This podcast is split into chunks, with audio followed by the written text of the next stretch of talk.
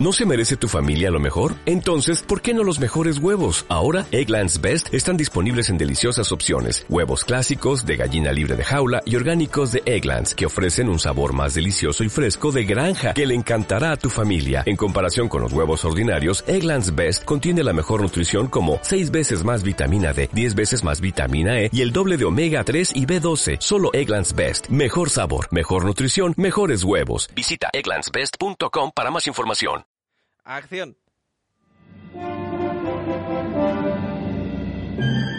Comienza, comienza, Pílela, tu espacio de videojuegos en espacio 4.0. Presentado por Gonzalo Luisera, con Chris Bea, Josh, David y Dani.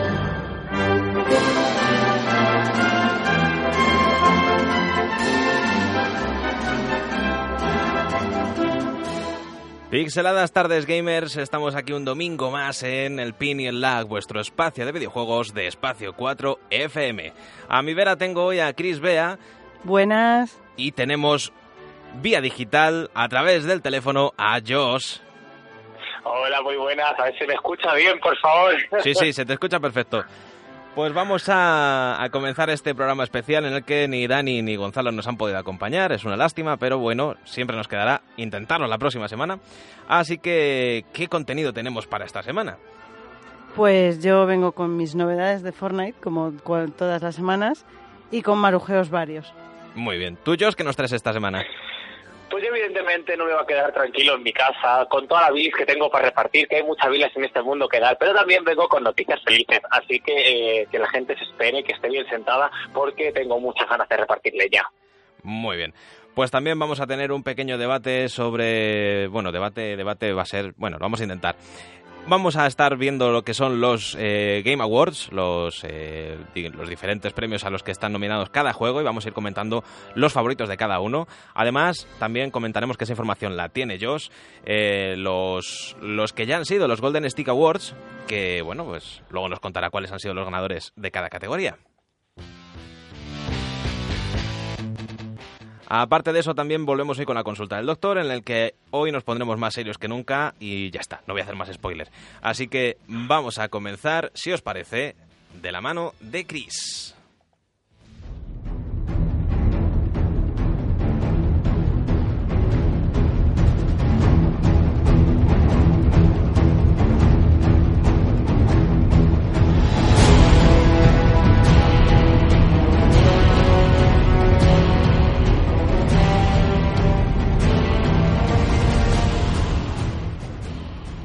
Pues a ver, yo cuento, cuento por aquí. Porque Fortnite, por suerte para mí, siempre tiene noticias. Entonces, esta semana, a ver, mm, hay como mucho hater, pero venga, no pasa nada. Han metido un parche, que no es un parche, porque no había que descargarse nada, pero tiene contenido nuevo. Y es el nuevo modo de tiempo limitado Salvaje Oeste, que la gracia que tiene es que utilizas armas de la época de- del oeste. Han metido la dinamita, que la gente la está liando como muy parda con el tema. Y bueno, ya sabéis, los primeros días tuvo sus cagadas de que no funcionaba bien, tal, lo típico. Todo el Ajá. mundo se mete a saco y, ¡eh! y empieza a llorar. Pero bueno, al final eh, se hacen cosas interesantes. Entre la dinamita, el quad y, y cómo, o sea, y si te lo haces fino, se pueden hacer auténticas virguerías. Ahí está el tener manos o no, construir rápido o no. Eh, meti- metieron una pistola fantasmal en modo historia, bueno, en salvar el mundo, que también han metido un huevo de historia. Eh, La verdad es que esta temporada, a ver, yo no estoy jugando mucho, pero el salvar el mundo le han dado un repaso interesante. O sea, la gente está bastante contenta. Además hicieron como rebaja por si lo comprabas y tal. Y si eres fundador, luego te dan regalitos en el, en el Battle Royale. Ajá. Y sí que han debido de tener un buen número de registro de, de gente que lo ha comprado. Porque ya te digo, eh, o sea, es de coña. eh, están metiendo muchísimo más material en eso que en el Battle Royale, en según qué semana. Yo fíjate, yo jugué al modo salvar el mundo antes de que empezara el Battle Royale y luego no he vuelto. Justo, ¿no? Cuando ya era Oye. lo interesante. Dinos, Josh. Oye, Chris, una pregunta. Eh, con los pavos que tú consigues de forma gratuita en el, en el Battle Royale, ¿tú eres capaz de poder comprar el modo Salvar el Mundo o ah, son, digamos, universos separados? Eh, los pavos sí que te sirven para ambos modos de juego, pero no para comprar el, el juego en sí. Vale. O sea, el juego se compra con pasta de normal. De la de tu cartera. Esa, esa.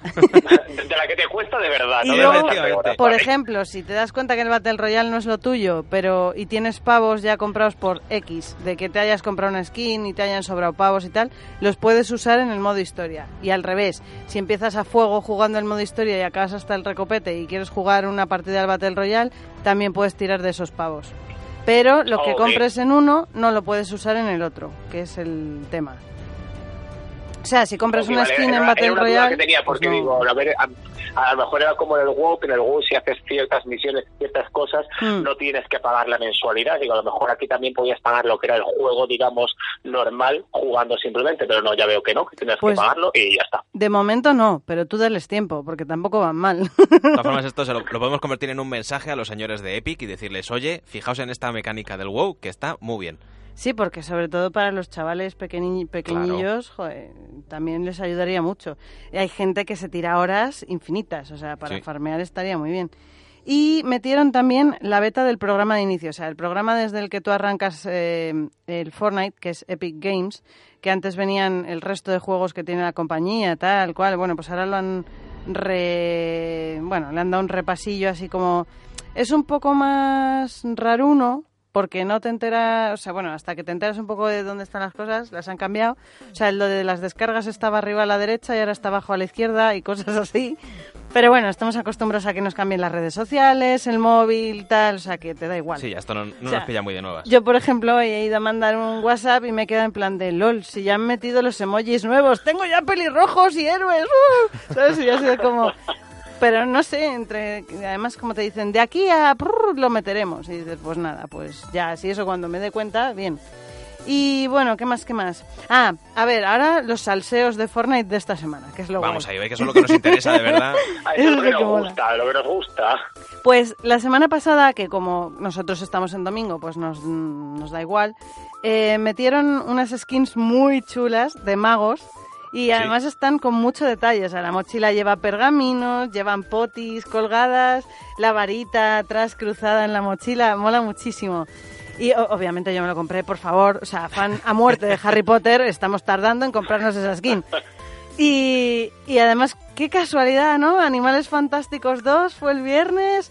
¡Uy, qué cosas! Yo, Nah. yo agradezco a Fortnite todos ¿Ves? estos guiños a mis fricadas, o sea, me hacen Ves feliz. conspiraciones donde no las hay.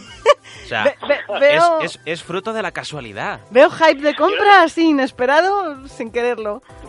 Yo no digo nada, pero Chris vea cada vez que sale una skin de algo en algún juego, algún personaje, ve la conspiración detrás. O sea, la semana pasada han metido a Ash en Overwatch. Uy, es que ha salido Red Dead Redemption. Esto es una conspiración. Ahora, han salido las skins de los magos. Esto es una conspiración por Harry Potter.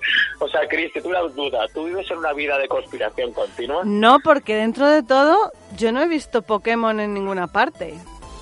Sea, yo- creo que ya es porque- aparecerá. Ya aparecerá. Lo, lo tienen muy pillado el tema de la licencia. Sí, yo creo que ahí ya no pueden jugar tanto. Sí, pues ojo con la Rowling, ¿eh? que tiene más mala leche con el copyright que agua. Por cierto, aprovechando, meto ahí la cuña de Harry Potter Momentos Estelares, Chris Bea. Eh, hype con el Black Friday. A ver, para los que no os haya dado tiempo el viernes, pensad que muchas muchas empresas lo están cogiendo de lunes a domingo porque, a ver, es lógico, la gente tiene su vida, ¿sabes? No le da para estar un viernes delante del ordenador en plan, voy a comprar la vida, voy a quemar la tarjeta. Pues no, ¿sabes? Entonces te dan margen. Y de todas formas, si hoy no os da tiempo porque lo escucháis más tarde, el lunes es el Cyber Monday. Así que también tenéis ahí una repesca de Black Friday para tal. Bueno, lo que yo Oye, iba. este es el mes de las locuras, o sea, está el Black Friday estuvo por primera vez el 11-11, que es el Single Day, ahora Sí. el Cyber Monday, o sea, la gente quiere que nos compremos los regalos de Navidad en noviembre y que vayamos con, el, con la carrera ya hecha para Navidad. Pero está bien, porque luego no es la cagada de que no te da tiempo a comprar nada o, o te pillan, pues eso, a traspiés y no tienes... Porque si la cena de empresa, no sé qué, el tal, los niños, eh, y al final no has comprado una mierda cuando llega el día 28 y dices, oh Dios mío, ¿y ahora qué? Voy a quedar fatal.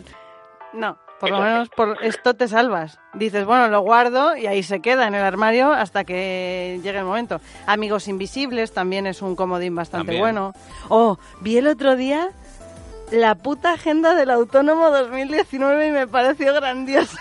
Ostras, Ese- ese era el pues título. es a llorar, es para llorar. titula así. Es, es épica, te lo juro. Son todos sarcasmos, da igual donde abras la hoja. Me pareció grandiosa.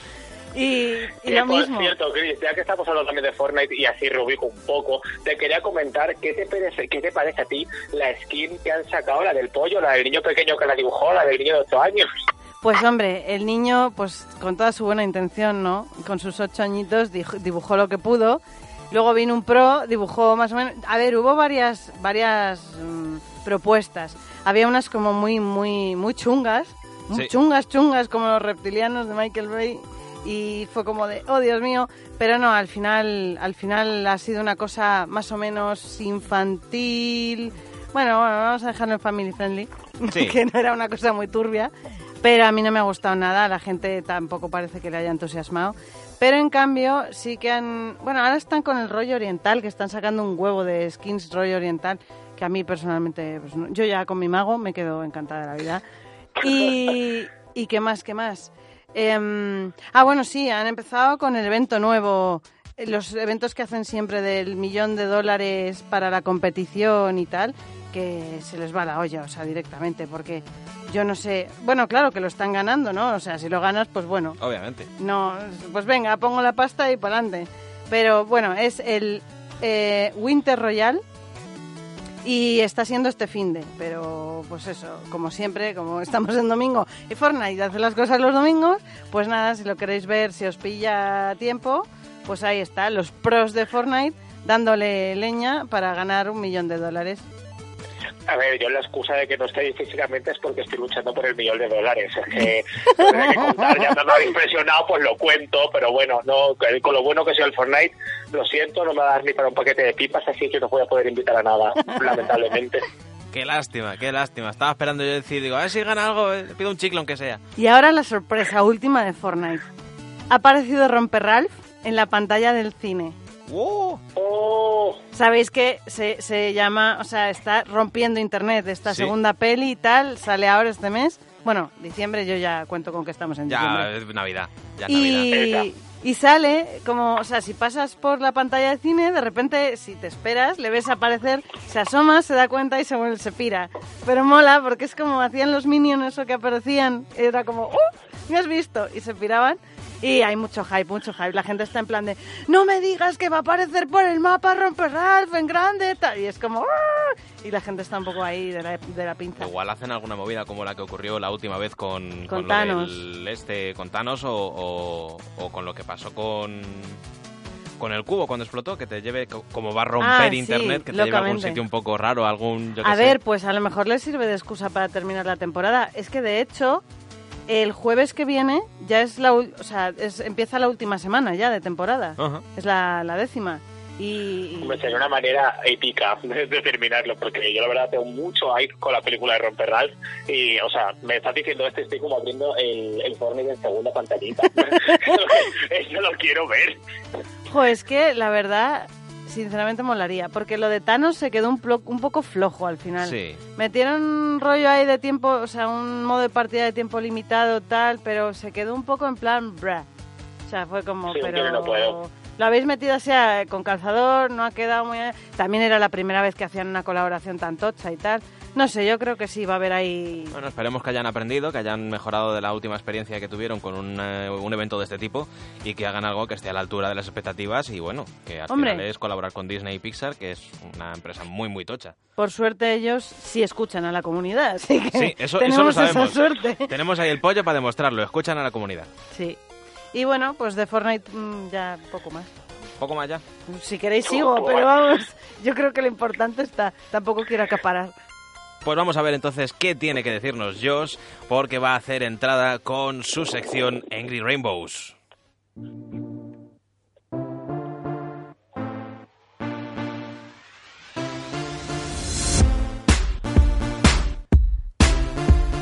Bueno, Josh, pues cuéntanos, ¿qué nos traes esta semana?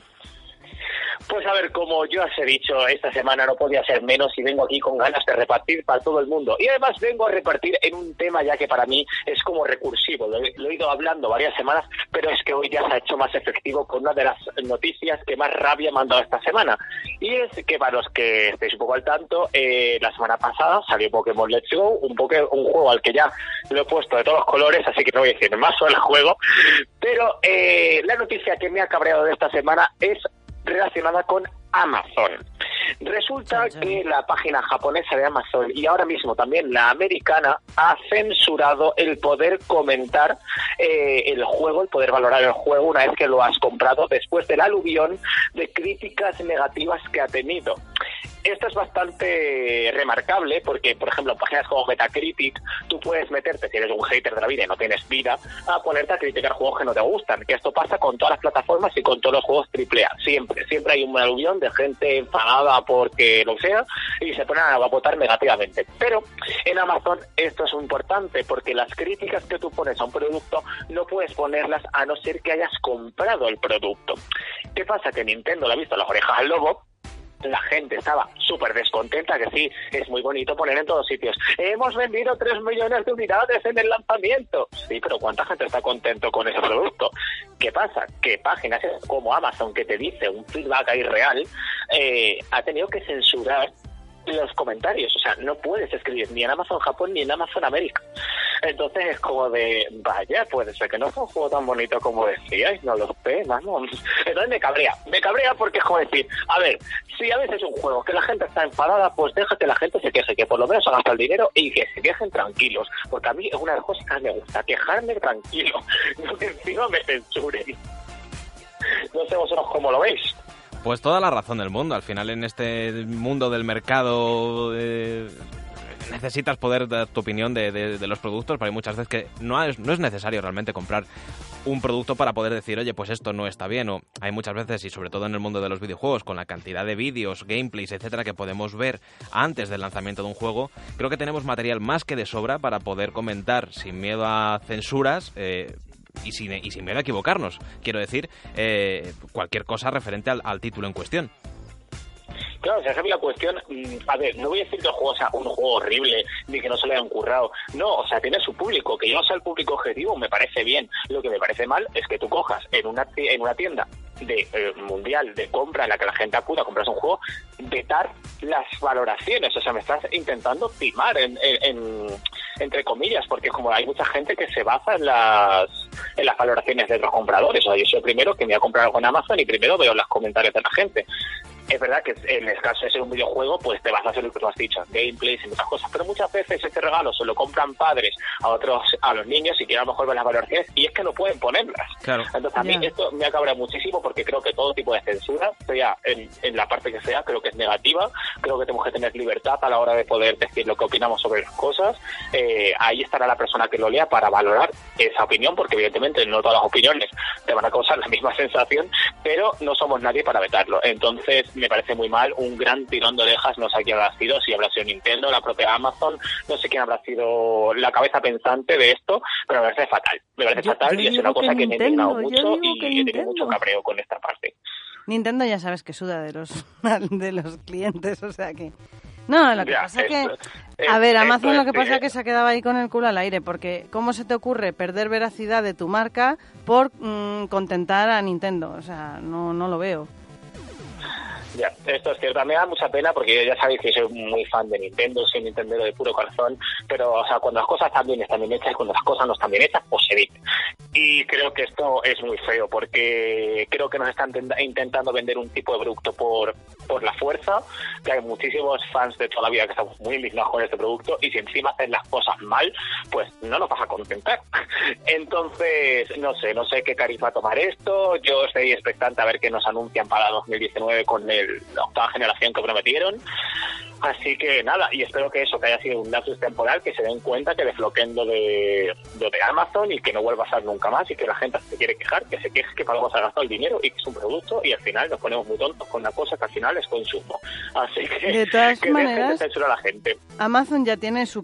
Bueno, yo la kriptonita que le he encontrado es que cuando son lan- pre-lanzamientos que reservas, luego te quedas siempre en la mierda. O sea, no, no llega... Te dice, ay, no, se nos acabó el stock, te jodes. Te devolvemos el dinero Ya. de la reserva y ya te apañas. Y es como, vamos A ver, si lo he reservado es porque quiero que me lo mandes cuando salga, no para quedarme sin ello, porque para eso me voy a otra tienda y lo reservo igual Claro. y, y- Y sabes por y lo sé menos que que lo te va a tengo. Pero sobre todo a mí me pasó con un cumpleaños y fue una cagada en plan de venga, ahora ponte a buscarlo, ¿sabes? En otro lado y a contrarreloj. Y fue, fue Hombre, eso luego le puedes, le puedes regalar la reclamación contra Amazon, que yo creo que es una cosa como muy romántica, y le dices, oye, mira, aquí te dejo esto para que veas que yo te lo había comprado, pero estos gilipollas no me han dejado dártelo. Y ya está. Bueno, Eso quedaría muy bien también. Pero bueno, como no todo va a ser odio, voy a hablar de mi, de mi noticia favorita, que además también viene un poco a coalición de la censura, pero es divertida. A mí esta me ha hecho mucha gracia. Eh, resulta que China, eh, nuestro gran amigo y vecino, eh, ha censurado el último tráiler de Kingdom Hearts 3 porque salía Winnie the Pooh. Y diréis, ¿esto, esto, qué relación tiene? O sea, no tiene ningún tipo de sentido que eh, censuren un anuncio llama Winnie the Pooh. Pues resulta que lo prohibieron porque al parecer eh, el presidente chino, que es Xi Jinping, eh, ha sufrido de mucho ciberbullying porque la gente siempre lo compara haciendo memes consigo mismo de Winnie the Pooh. Entonces, como todo el mundo se metía con él, llamándolo como si fuera Winnie the Pooh, el tráiler que ha llegado a China ha sido el mismo, solamente que cuando salía la parte de Winnie Pooh salían todos los personajes y la parte de Winnie the Pooh salía con un destello blanco y no se le veía. joder. Es como, pero esto es como de clase, en plan, ese niño se porta mal conmigo, pues ahora le boneo. O sea, hola, que tenemos cinco años.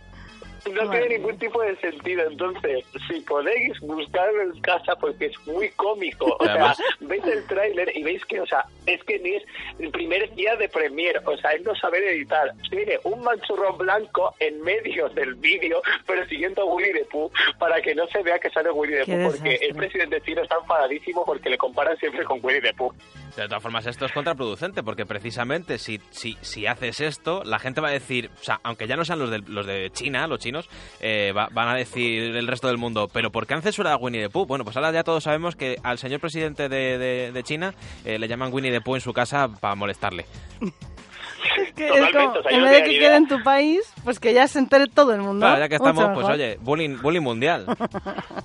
Claro, yo no tenía ni idea, pero es que es divertidísimo, porque claro, a raíz de eso lo que tú dices, yo no tenía ni idea, vi lo del vídeo, me llamó la atención, me hizo mucha gracia, pero es que luego empecé a ver los memes, y es que los memes son buenísimos, porque realmente el señor hace vídeos que es que parece igual que Winnie the Pooh, y es muy cómico, es muy cómico. O sea, yo os animo que si queréis tratarte mm, triste y gris, os pongáis memes de Winnie the Pooh y el señor presidente de, la- de China, que Xi Jinping, que os, os va a alegrar el día, seguro. Ojo que esto, esto da para un llamamiento a las redes sociales, a, a los trolls de internet, en el que les podemos pedir, y ojo que se nos puede caer el pelo, les podemos pedir que monten una imagen del señor presidente en el manchurrón blanco del tráiler. sería maravilloso. Sería Yo, genial, mm, sería genial, eso ya sería la bomba. A mí me daría en la semana, yo con eso ya sería feliz el resto de la semana. Oye, Jos, yo esta semana he visto muchas noticias en torno a Nintendo y como Nintendo es tuyo eh, aquí en el programa, pues yo voy a empezar a preguntarte. ¿Qué te parece el último eh, tráiler que, que han sacado del Kingdom Hearts 3 para celebrar que está terminado? Que yo no me lo creo que esté terminado. Es como, ¿terminado cuándo? ¿Dónde? Eso es imposible. Llevan eones para terminarlo. Y ahora de repente Bueno, han dicho es- que sí. Esto es de PlayStation, pero igualmente te lo cuento, que yo soy fan. pues, a ver, eh, se supone que han terminado ya los juegos, que ha pasado, la, ha pasado la fase Gold y que ya estaría para vender solamente para pulir de- detallitos. Yo evidentemente ya me fío después de 15 años esperando el juego.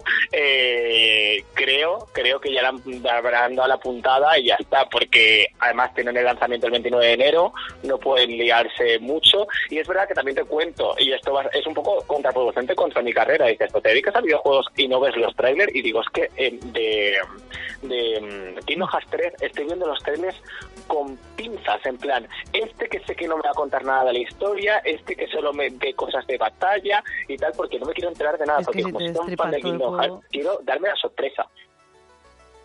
Bien, bien. Entonces ahí, entonces ahí pues eso, pero vamos, yo creo que sí, que lo tienen ya finiquitado, son muchos años, han pasado por mucho tipo de desarrollo, porque recordemos que iba a ser un juego que iba a salir para PlayStation 3, se canceló, se volvió a hacer desde el principio, para la 4, o sea que tiempo han tenido de sobra y yo creo que nadie se va a quedar, se va a quedar eh, descontento con el resultado, o por lo menos eso espero, porque si no, mm, no sé qué hacer. Me, me iré a llorar y a vivir en medio de la calle, pues, que, para, para que saquen algo que arregle este desaviso. Bueno, pero que, lo que dijimos en el penúltimo... ¿Cuándo fue? Bueno, no sé, hace unos programas que estábamos, que dijiste tú, bueno, y metemos con calzador enero porque quiero decir lo del Kingdom tal. Sí. Aquí lo tienes, va, hasta ahí suerte y entra en Navidades, no creo, pero puede ser. Lo que sí que no, tenemos... no creo, o sea, simplemente es para, o sea, casi todas las producciones grandes hacen lo mismo. Ellos entran en la fase Gold y tienen que tener un par de meses de testeo por el caso de que, de que vaya algún problema antes de la producción final y teniendo en cuenta que Kingdom Hearts va a vender como rosquillas, Sí. tienen que tener una previsión muy gorda de distribución. Entonces yo creo que directamente lo han terminado, tienen que celebrarlo porque han terminado su trabajo, pero ahora les queda un camino gordo hasta que llegue a casa, así que no creo que se adelanten a las navidades. La pregunta del millón va a ser si habrá parche de día 1. Seguro. Pues. Seguro. O sea, está- est- estamos en la generación del parche de día 1, Sí, de la generación de te totalmente. vendo un disco con 100 megabytes y 800 para bajarte. O sea, Sí. que, que yo creo que sí. Pues esta, Que habrá ahí que meterle manillo. esta no era la única noticia que queríamos comentar contigo, Josh, porque hay otra que, que igual, igual te hace mucha ilusión y no sé si la habrás visto. A ver, cuéntame. Han anunciado el Tamagotchi de Eve para Japón. Bueno, per- perdóname usted, pero yo tengo a dos personas que viven en Japón en la actualidad y ya los tengo movilizados para que en enero, en cuanto salgan, me manden uno. O sea, os voy a contar cosas del Tamagotchi. O sea, yo primero soy mega fan de los Tamagotchis desde que salió el original en 1996 por Bandai. Eh, he tenido mogollón de modelos. O sea, soy un fricazo de los Tamagotchis porque me parece me parece una obra de ingeniería de la época Es que fue la leche. Luego las evoluciones, bueno, fueron un poco así, pero me gustaron mucho. Y o sea, el que saquen un Tamagotchi, bueno, dos, de Eevee, pero que encima van a sacar una evolución específica y nueva para los Tamagotchis, digo, por favor, ya mm, lo quiero, lo quiero aquí ya. O sea, que pues, seguramente me veis próximamente con él llevándolo a la calle y volverá a tener siete años y seré una persona feliz y cuida de su Tamagotchi de Eevee. Lo No, bueno, es que sí, sí, sí. entre llevar además el, el pollo ese que era, era un- bueno, yo me acuerdo del pollo, había no como sé qué bicho varios, era exactamente. pero era unos como un cuantos. pollo que iba evolucionando en una cosa más a pato Sí. o algo así. De eso a Ivy, que es tan mono y tan cookie, Claro. es como, por Dios, menos mal. Y además lo bueno a es ver, que eso, te le vas a poder traer a la radio, Josh. traducía mal. ¿El qué, perdón, David? Que digo que lo bueno es que encima te le vas a poder traer a la radio. Hombre, hombre, que me voy a llevar. Y de hecho voy a dar mucho calor. Esperaos que no dé un golpe de estado y monte una sección que sea cómo va evolucionando el Tamagotchi. Ya verás tú, tiempo al tiempo. Esto, esto como el Fortnite, actualizar... Vuelvo a empezar. Actualizaciones semanales. Pues no estaría Crazy. mal. Pues mira, Ivy hoy ha comido estupendamente. No sé qué va a evolucionar. Estoy Van, nerviosísimo. van a ser los nuevos tweets de, de, los estados. en vez de la foto de tu plato de comida, pones la foto del Tamagotchi comiendo. Claro. Hombre, que sepáis que como eso suceda, o sea, como yo consiga traérmelo de Japón, eh, voy a hacer hasta directos diarios, en plan para que la gente sepa cómo está Ivy, porque eso va a ser muy fuerte. Oye, Josh, pues ya que tienes a alguien en Japón, mm, ¿qué tal si le pides la cajita coleccionista de los 63 amigos que va a salir? Ya, bueno, si hacemos una colecta entre todos y somos capaces de pagar el 10% de esa caja, pues me hace mucha gracia. O sea, cada amigo cuesta 15 euros. Te metemos 60 y pico amigos y hago los cálculos, eso menos de 900 euros no cuesta. No sé Yo- cómo hombre, yo lo veo más complicado por el tema de que solo hay 50 unidades, más que otra cosa. Ya, bueno, pero bueno, Y que seguro que meten- morralla. muy a la mano y ya está. Dirá, vamos a meter morralla ahí, el típico amigo que no vendemos ni, ni para No, pasa que aprovecharán para meter a todos los luchadores de, de Super Smash Bros. y, y- y poco más. Sí, de hecho no están todos, o sea, porque recordemos que son 75 eh, que salen a posteriori. De hecho, hay mucha gente que ha estado creando una pequeña polémica porque no han metido amigos que, de personajes que sí que estaban oficialmente en el juego, como puede ser Incineroar y tal, que son de los nuevos, pero estaban anunciados en el juego, pero sí que viene Flor Piraña. Y Flor Piraña es un DLC solamente que te lo regalan si has comprado el juego en el lanzamiento. Entonces es como, ¿por qué metes un amigo de algo que es no es para todo el mundo, pero sí eh, que, evitas los que vienen en el juego. O sea, no sé, es un poco loco. Yo creo que han tirado, de, como tú dices, David, de, un poco de limpieza de stock. De a ver, aquí la, la entrenadora de Wii Fit, que no nos gusta a nadie, vamos a ponerla y hay que darle salida a esto. Pues última noticia que comentamos contigo, Josh, relacionada obviamente con Nintendo. Pokémon Let's Go lidera las listas de ventas en Japón y vende más de 200.000 unidades hijo mío, oficialmente más de 3 millones en el primer fin de semana a nivel global. Yo es que ya he dicho mil veces lo que opino de este juego. O sea, no me parece un mal juego para la gente que juega a Pokémon Go. Eso sí, mi problema y mi miedo es que los de Game Freak, que ya sabemos cómo son, que a veces se vienen muy arriba con las ventas y le hace el símbolo de dólar en los ojos, es que de repente digan, bueno, pues como funciona esto y parece ser que es lo que la gente quiera, nos cargamos la saga principal y te metemos juegos de este rollo. Y entonces a mí me matan por dentro. Eh, de hecho, ya Masuda, el, el presidente de mm, de Pokémon lo dejó caer, dijo eh, Pokémon Let's Go ha sido un punto de inflexión en la, en la vida de Pokémon y esperemos que esto sea el punto de partida para los próximos 20 años. Entonces, ¿qué pasa? Que como hagan eso se van a cargar el fanbase original. O sea, la gente que juega Pokémon a día de hoy ya no juega por el argumento en sí, que suele ser bastante simple, sino por el competitivo, por la cría, por el online. Si eso te lo cargas para hacer un juego accesible para todo el mundo, no me parece mal que hagas un juego accesible, pero me parece mal que te cargues el gameplay de toda la vida. O sea, si a mí me gusta Pokémon es por las batallas aleatorias, por los gimnasios y por la cría. Si me quitas todo eso y me haces un jueguecito de móvil en HD, pues no te lo voy a comprar. ¿Que te lo va a seguir comprando gente y está funcionando muy bien? Sí, por el tirón de Pokémon GO. ¿Qué es lo que la gente quiere? No, es lo que ha dicho Chris mil millones de veces. Los de Fortnite escuchan a la comunidad, los de Nintendo dicen, mientras hagan números, a tomar por culo. Y entonces... Mmm, no sé, yo evidentemente voy a decir una cosa que es un poco fea, me voy a comprar el Pokémon Let's Go porque es Pokémon y soy fan, pero no me lo voy a comprar en una tienda, me lo voy a comprar de segunda mano para no darle ventas.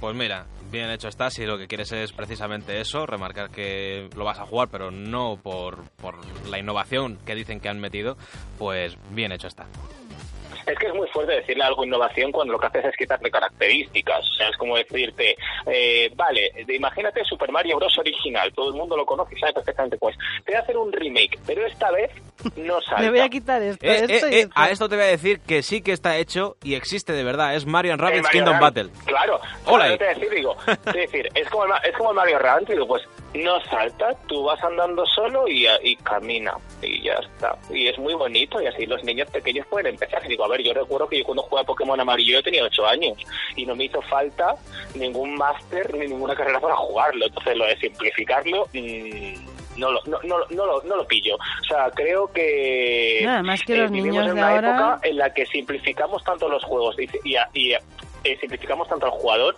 que ya donde queda la ilusión por luchar por algo. O sea, me refiero, hay una tontería muy, muy esto, pero ha pasado ahora. Ha salido el remake del Spyro Trilogy eh, y al final es un remake con los gráficos muy bonitos, pero sigue teniendo la jugabilidad de PlayStation 1. Yo lo estoy jugando ahora, le estoy dando duro y tiene cosas que digo, joder, qué complicado, y este juego era para niños. Eh, niveles que tienen una parte compleja de vuelo, eh, niveles que tienen la movilidad bastante complicada y nosotros jugamos y era hasta que te lo pasabas. Y ese nivel de satisfacción cuando te lo pasas es lo suyo. Entonces, que ahora todos los juegos tengan un tutorial eterno, que la jugabilidad sea absurda, que te vayan guiando de la manita, hasta qué punto realmente es reconfortante de jugar, porque al final es como que juegas y haces, check, he jugado, pero no me llevo nada. Entonces, yo prefiero que los juegos tengan un poco de complejidad a que sean muy bonitos. Y además también con toda la polémica que tuvieron al principio con el tema de que incluían el primer juego solamente en el CD y los otros dos estaban para descargar, o, lo último que ha salido que es que han decidido no incluir subtítulos en las cinemáticas. Eso solo pasa en el primero, sí, pero sí.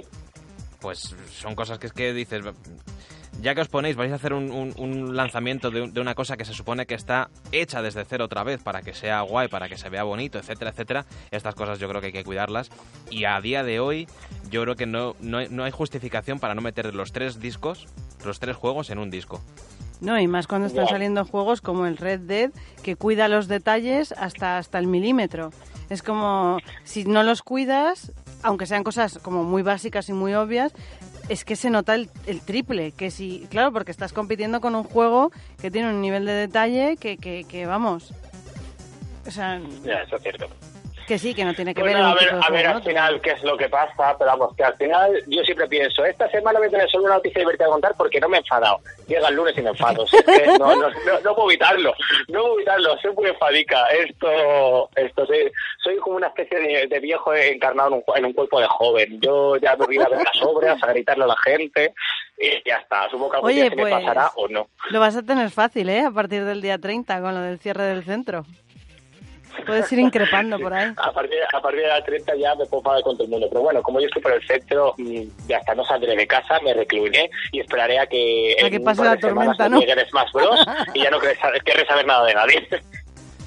Muy bien, pues creo que vamos a continuar. Mm, eh, hacemos una pequeña pausa de música y volvemos.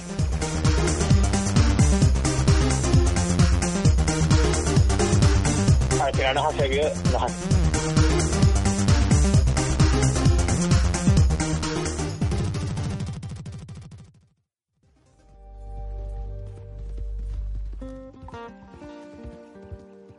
Y ahora con nosotros tenemos la consulta del doctor, que viene más profesional que nunca a tratar un tema muy serio porque se ha puesto en modo investigación y, y de, de- de desarrollo para contarnos. ¿Qué, qué nos traes? Pues vengo hoy un poco modo, modo Josh, vengo un poco enfadado también.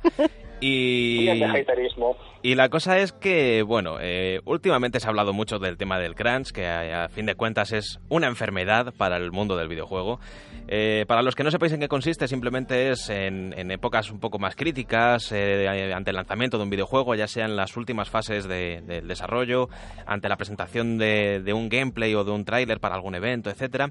Normalmente los estudios eh, eh, aumentan, digamos, las, las horas de trabajo que tienen por delante ya sea solamente las horas o incluso aumentando días a la semana laboral. Esto se traduce en que mucha gente eh, deja de ver a sus familias o deja de poder dormir todo lo que debería, empiezan a acumular cansancio, eh, las cosas no salen como... Es una, al final es una pescadilla que se muerde la cola y es un círculo vicioso que nunca termina. ¿Qué pasa con esto? Que ahora estamos de cara a los Game Awards que eh, vienen en muy poquito. De hecho, ahora después lo comentaremos porque tenemos ahí la lista, como hemos avanzado al principio del programa. Y la cosa es que, por ejemplo, Red Dead Redemption, que ha sido el último adalid de esta, de esta cuestión, va con todas las papeletas para ganar el juego del año, para ganar el juego de acción, etcétera. Entonces, mi pregunta, que ahora os pediré opinión, es... Toda esta polémica que hay en torno al crunch y que afecta a todo el, el desarrollo de un título tan grande y a la vez tan cuidado como ha sido Red Dead Redemption 2, deberíamos tenerlo en cuenta nosotros como consumidores. Ya no digo a la hora de comprarlo porque al final para darle un toque de atención a Rockstar, no comprar el título mm, sería un poco putada, más que nada, no por ellos, sino por los propios desarrolladores, sino a la hora de votar a, estas, a estos juegos, igual esto es algo que deberíamos tener en cuenta para mm, precisamente para eso, ¿no? Para decir, oye, pues eh, sí, sí, habéis hecho un juego de puta madre, esto está súper currado, de hecho, si tú te pones a seguir a gente por la calle, eh, eh, te das cuenta de que tienen una rutina y de que van haciendo sus historias, independientemente de que estés o de que no estés allí, eso simplemente a nivel de construcción de mundo. Ya no hablemos luego también de que han depurado bastante las mecánicas del, de, disparo, como el que teníamos el, el de Die en, el primero, pues le han dado una vuelta de tuerca, lo han hecho un poquito más fino. Eh, bueno, en fin, muchas cosas que al final han pulido y han hecho un título muy bueno, pero ¿a qué coste? Que esa es la- la- el, el auténtico quid de la cuestión. ¿Cuál es el coste humano que ha habido detrás de este juego? Y si no fuéramos tan impacientes o si no lo quisiéramos todo ya, ¿no, habríamos podido darles un poco más de tiempo para que lo hicieran de una forma digna, sin tener que meterse 100 horas semanales como alardeaba Dan Hauser en, en una entrevista para Vulture? ¿Vosotros qué opináis, chicos? Yo el problema que veo es el tema legislativo que hay detrás. Me explico. Eh, yo además de dedicarme a la prensa, me dedico al teatro y yo he trabajado en muchas producciones de teatro y el crunch está visible en cualquier tipo de trabajo artístico. Al final hacer un videojuego es arte, eh, por mucho que le pese mucha gente decir esto, pero es cierto. Eh, y se llevan los mismos tipos de trabajo. Cuando tú estás haciendo una obra de teatro, eh, tú tienes una producción previa y tú tienes un planteamiento de cuándo es la fecha del estreno. ¿Qué pasa? Que cuando llega un estreno, que imagínate es el día 1 de diciembre, la semana de antes, en vez de hacer ensayos de 8 horas y jornadas de 8 horas como tendrías que hacer, de repente te plantas en ensayos de 15, 16, 18 horas de no dormir, de estar allí matándote y al final lo que dices, te plantas en 100 horas semanales, hacer la función, mueres y por, y por tener un deadline que estaba marcado. Esto, por ejemplo, pasa en España, en el tema del teatro, pero no pasa en otros países como en Estados Unidos, porque en Estados Unidos el mundo del teatro lleva muchos años, está legislado, y tú por ley tienes que hacer una programación. Si no llegas, tienes que retrasar el estreno, pero tú no puedes matar a tus actores. ¿Qué pasa? El mundo del videojuego, a nivel histórico, comparado, no es tan eh, antiguo, es bastante moderno. Entonces no existe una legislación vigente detrás, en la cual, pues lo que tú dices, te pones una deadline X y por prisa, porque los jugadores son, eh, tienen mucha prisa o porque el jefe de turno quiere tenerlo en X fecha por estrategia de venta, no te prisa a los, a los trabajadores. Entonces, ese es mi problema. Ya no es tanto de que tengamos que tener la conciencia de los jugadores, porque hay gente que sí está metido en la, en la industria, sabe cómo funciona y puede como castigarles, entre comillas, a la hora de hacer la venta, sino que que debía ser una cosa por detrás, una legislación que prohíba hacer eh, trabajos abusivos, pero al final volvemos que parecemos la revolución industrial, que la gente está trabajando seis horas en una mina. Entonces, eh, creo que lo que debería hacer es una cosa por detrás, alguna especie de sindicalización del trabajo o algo la cual esto no se permita, porque entendemos que si mm, un videojuego sale más tarde puede perder el interés del público, pero es mentira. O sea, quien es fan del juego lo va a esperar. Y el caso es Kingdom Hearts 3. Kingdom Hearts 3 lleva 15 años en desarrollo, la gente tendría que estaría hasta las narices. Y es el primero que se ha quejado un millón de veces de Square Enix pero tengo reservada la versión coleccionista para el día 29 de enero y es el primero que se está ahí pegando para comprármelo. Entonces, eh, creo que deberían cuidar más a los trabajadores, que al final son los que hacen los videojuegos y relajarse un poco de estos temas. No sé qué opináis vosotros. Hombre, yo creo que eh, es que, a ver, si tienes una persona estresada, con ansiedad, tal, lo único que vas a provocar es una baja porque esa persona ya no de pie con bola y que además la estás perjudicando la salud cuando todo el mundo con, con un mínimo de, no te digo tranquilidad, pero, o sea, una cosa, unos tiempos lógicos, le da mucho más de sí la cabeza, porque no tiene las neuronas fritas, o sea, y sinceramente, a ver, el Red Dead, como ese, o sea, lo estamos poniendo de ejemplo y tal, porque es lo más así sangrante, eh, con todos los lanzamientos que ha habido en octubre, yo creo que daba un poco igual, un mes más, un mes menos. Que sí, que querían competir con todos los demás buques insignia que han salido, pero es que son juegos que simplemente ya por lo que están mostrando de lo que va a ser el juego en sí, tienen asegurada la venta. No les hace falta que tenga que ser en octubre y tal. Y... Pero si es que lo estamos viendo, que en el E3 de repente dicen, ah, ¿dónde iba a ser en tal mes? Va a ser el no sé cuándo. No fue con... ¿Cuál ha sido el último? El metro, ¿no? Ha sido el, el metro creo que ha sido, sí, que lo hemos vuelto a para abril.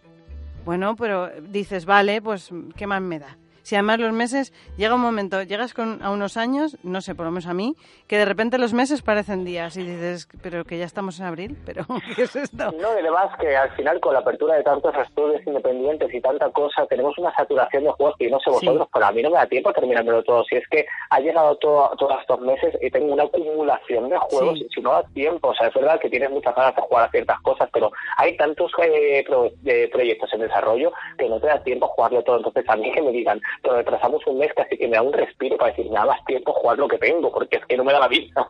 Septiembre y octubre ha sido horrible. O sea, yo el, Shadow of the Tomb Raider, ahí lo tengo. El Spider-Man, los DLCs, no me ha dado tiempo a jugarlos todavía. Eh, no sé, el Dragon Age, no, o sea, perdón, el Dragon Quest. Dragon Quest, también. lo tengo ahí. El Spiro no me lo he comprado porque ¿para qué? ¿Para seguir sumando la torreta que tengo pendiente? ¿Más, más angustia vital? No, hombre. El Starlink, pues lo estoy jugando, pero eh, es que son, además son juegos largos que parece que no. A ver, si te pasas la parte de historia, pues vale, te lo quitas de un plumazo. El Assassin's, otro que está ahí, muerto el asco. Pero si si vas a, a lo que... O sea, yo, por ejemplo, soy de las que juego todo. O sea, de todos los coleccionables, todo el tal, ir rastreando todo. Entonces, claro, requiere un tiempo y, y ese esa angustia de que tienes juegos por jugar. Es como, ¿pero estamos locos o qué? O sea, ¿qué socio, sabes? Que, que, que lo jugarás y sinceramente que saquen todo a la vez es como, pero no sé, poneros un poco de acuerdo, solo por estrategia. Si una persona se va a comprar un juego al mes, no saque, no, no compitas con otros dos o tres gordos, porque tienes riesgo de que, da- ¿sabes? Que no te elijan a ti. Claro. Yo creo que sería más lógico. Yo ya para rematar un poco y contestarte a ti, Jos, a lo que has dicho antes, de que había ciertos elementos en el mundo de los videojuegos que sí, igual sí que eran capaces de castigar, ¿no? En cierta forma al- a, a- a la gente que haga esto, ¿no? A los directivos que, que, digamos un poco que fuercen que la gente haga crunch. Eh, lo malo es que llegamos a un punto en el que la prensa ha habido, sí, parte de prensa que se ha centrado mucho en el tema del crunch y de hecho últimamente se han visto bastantes artículos con, con- de Mm. este tema en el que se ha mencionado todo esto, pero luego a la hora de mm, los, eh, los análisis, etcétera, todo al final son todo puntuaciones buenísimas. Ya, pero bueno, al final lo que te digo, eso pasa también, lo vuelvo a comparar con la otra, el otro género, con los cursos de teatro. Te- Tú abres un musical y la gente va a poner unas críticas buenísimas y la obra es buena, pero no ve lo que ve detrás. Y entonces ahí quien tiene que entrar realmente es una inspección de trabajo. Al final, la persona que, que va al trabajo, o sea, que va a ver este producto, no sabe lo que hay detrás y aunque lo sepa, tampoco sabe la forma de meterle mano. De hecho, lo bueno es que ya por fin se están empezando a montar sindicatos. Eh, lo que decía, al final es una industria bastante nueva y por fin se está creando una, un sindicato de trabajadores del cual defienda estas cosas, porque al final es eso, no podemos estar teniendo a la gente explotada para que alguien se haga peor, porque al final los, los trabajadores cobran lo que cobran y aunque cobran hacen más, o sea, que está la salud, o sea, que hay que descansar y que vuelvo lo mismo, no estamos en la revolución industrial, no podemos pasar los 16 horas trabajando. Así que sí, yo creo que tendría que haber una regularización mayor, debería estar por Sí, detrás pero- controlado y que estas cosas no sucedan. Porque Esto es como al al principio. final- Que ¿El qué? que es al principio de todo, o sea, como es una cosa, digamos, reciente y como que la parte legal va como un poco por detrás, tardan siempre en... Pero bueno, se- ya por lo menos se crean asociaciones, se crean sindicatos, ya hay una... Por lo menos se está viendo a nivel mundial, hay una presencia de que eso existe, o sea, de que eso existe. O sea, antes no, no se era consciente, de hecho estaba como de tapadillo por si despedían a la gente, tal. Ya la gente ha dicho, mira, hasta aquí, o sea, el esclavismo lo justo.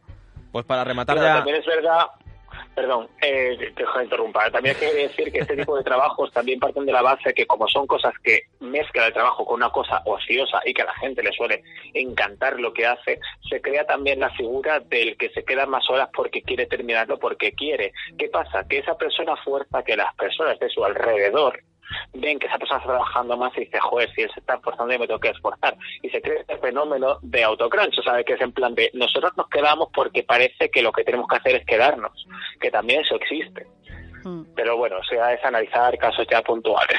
Pues yo quiero rematar ya esta parte de sección diciendo simplemente que efectivamente sí, la cosa es que está en que se tienen que sindicar, los propios directores de, de estos desarrollos tienen que ser conscientes de todas estas historias y eh, al final ya no dejar o no permitir, digamos, el que precisamente haya gente que se haga autocrunch, sino decirle tú a tu casa a descansar y mañana aquí a primera hora a trabajar como todo el mundo. Y lo voy a rematar con una frase, que es trabajar más no significa trabajar mejor.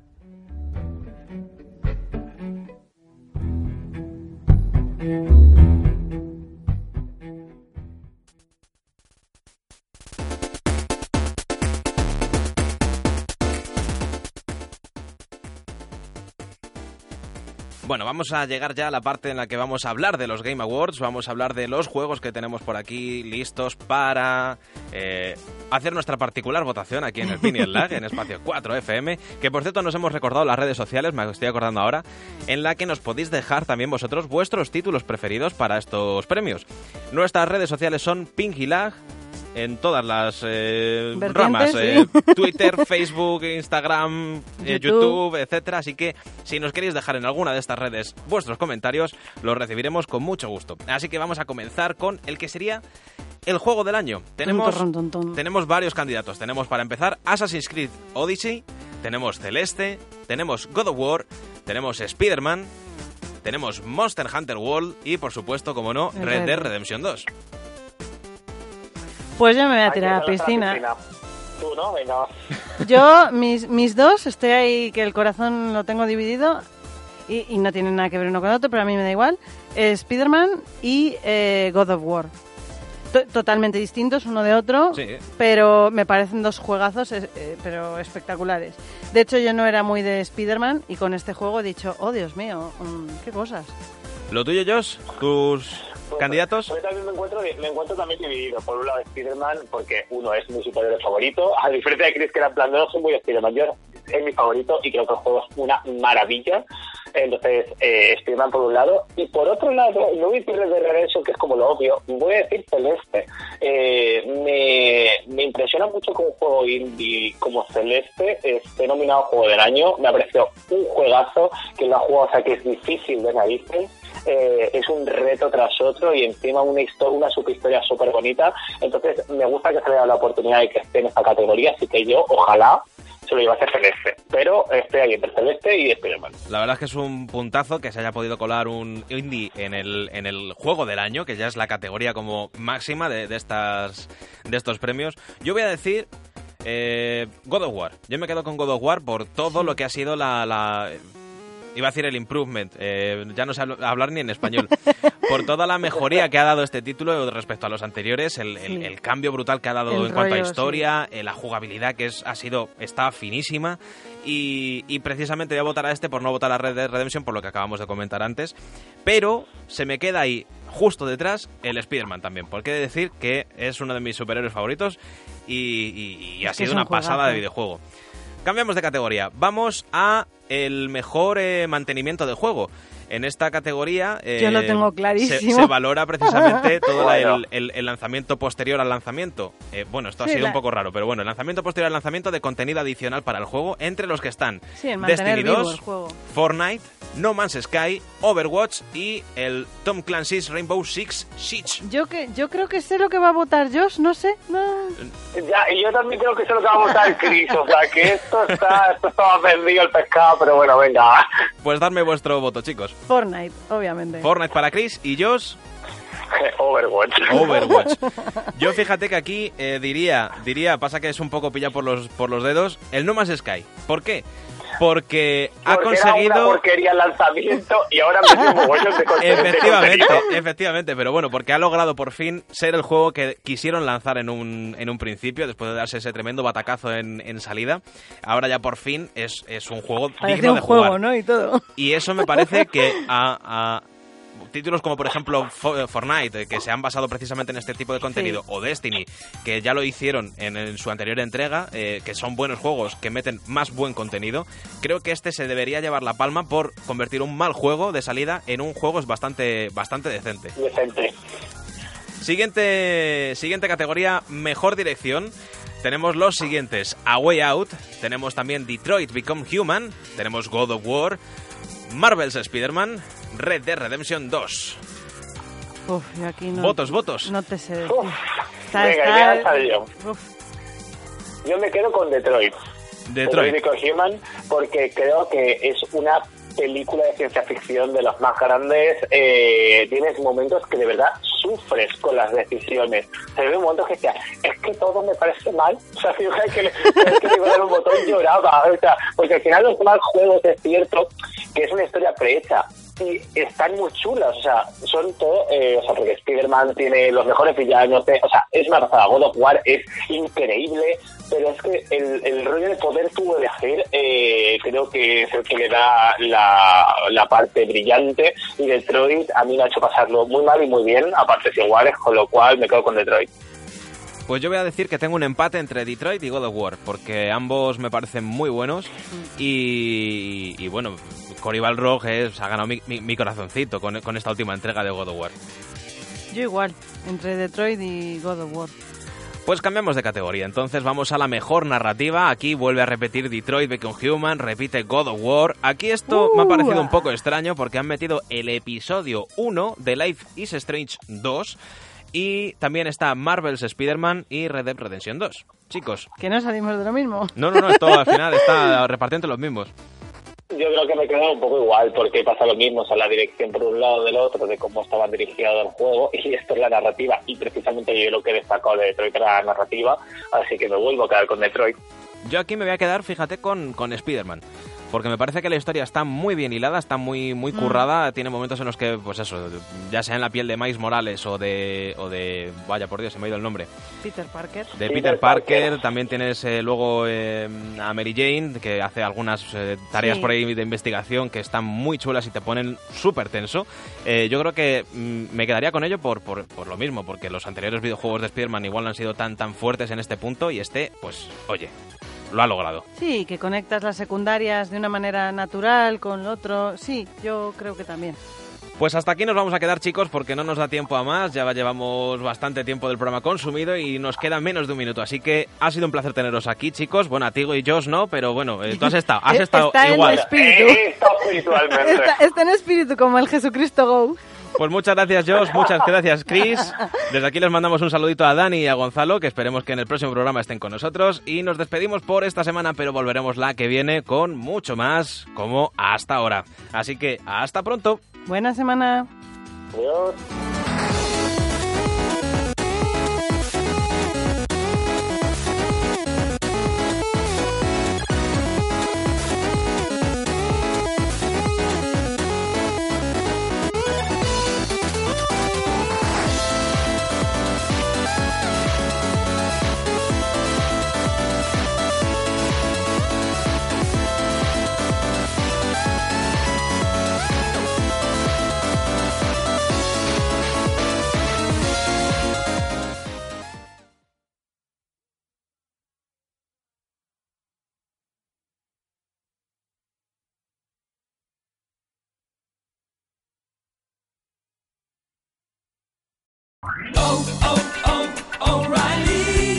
¿Necesitas ayuda? En O'Reilly Auto Parts te ayudamos. ¿Necesitas algún consejo? Te aconsejamos. Nuestros profesionales en autopartes están siempre disponibles para ayudarte a encontrar lo que necesites. Excelente servicio al cliente es solo una de las ventajas que ofrece O'Reilly Auto Parts. Los profesionales en autopartes. Oh, oh, oh,